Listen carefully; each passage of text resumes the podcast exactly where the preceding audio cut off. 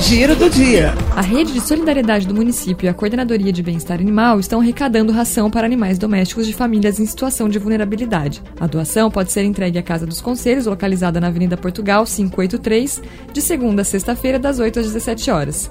Para saber mais, acesse o site da Prefeitura. A semana termina com a imunização das pessoas de 38, 37 e 36 anos ou mais com comorbidade.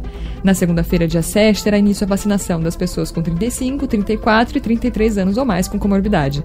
No ato da imunização, é necessário apresentar relatório médico dos últimos três anos de tratamento, RG, CPF e comprovante de endereço atualizado.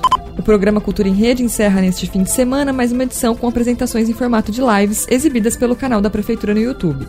São duas apresentações no sábado e três no domingo, com projetos selecionados por meio de edital lançado pela Secretaria Municipal de Cultura e Fundarte. A programação completa pode ser conferida no site da Prefeitura. Giro do dia.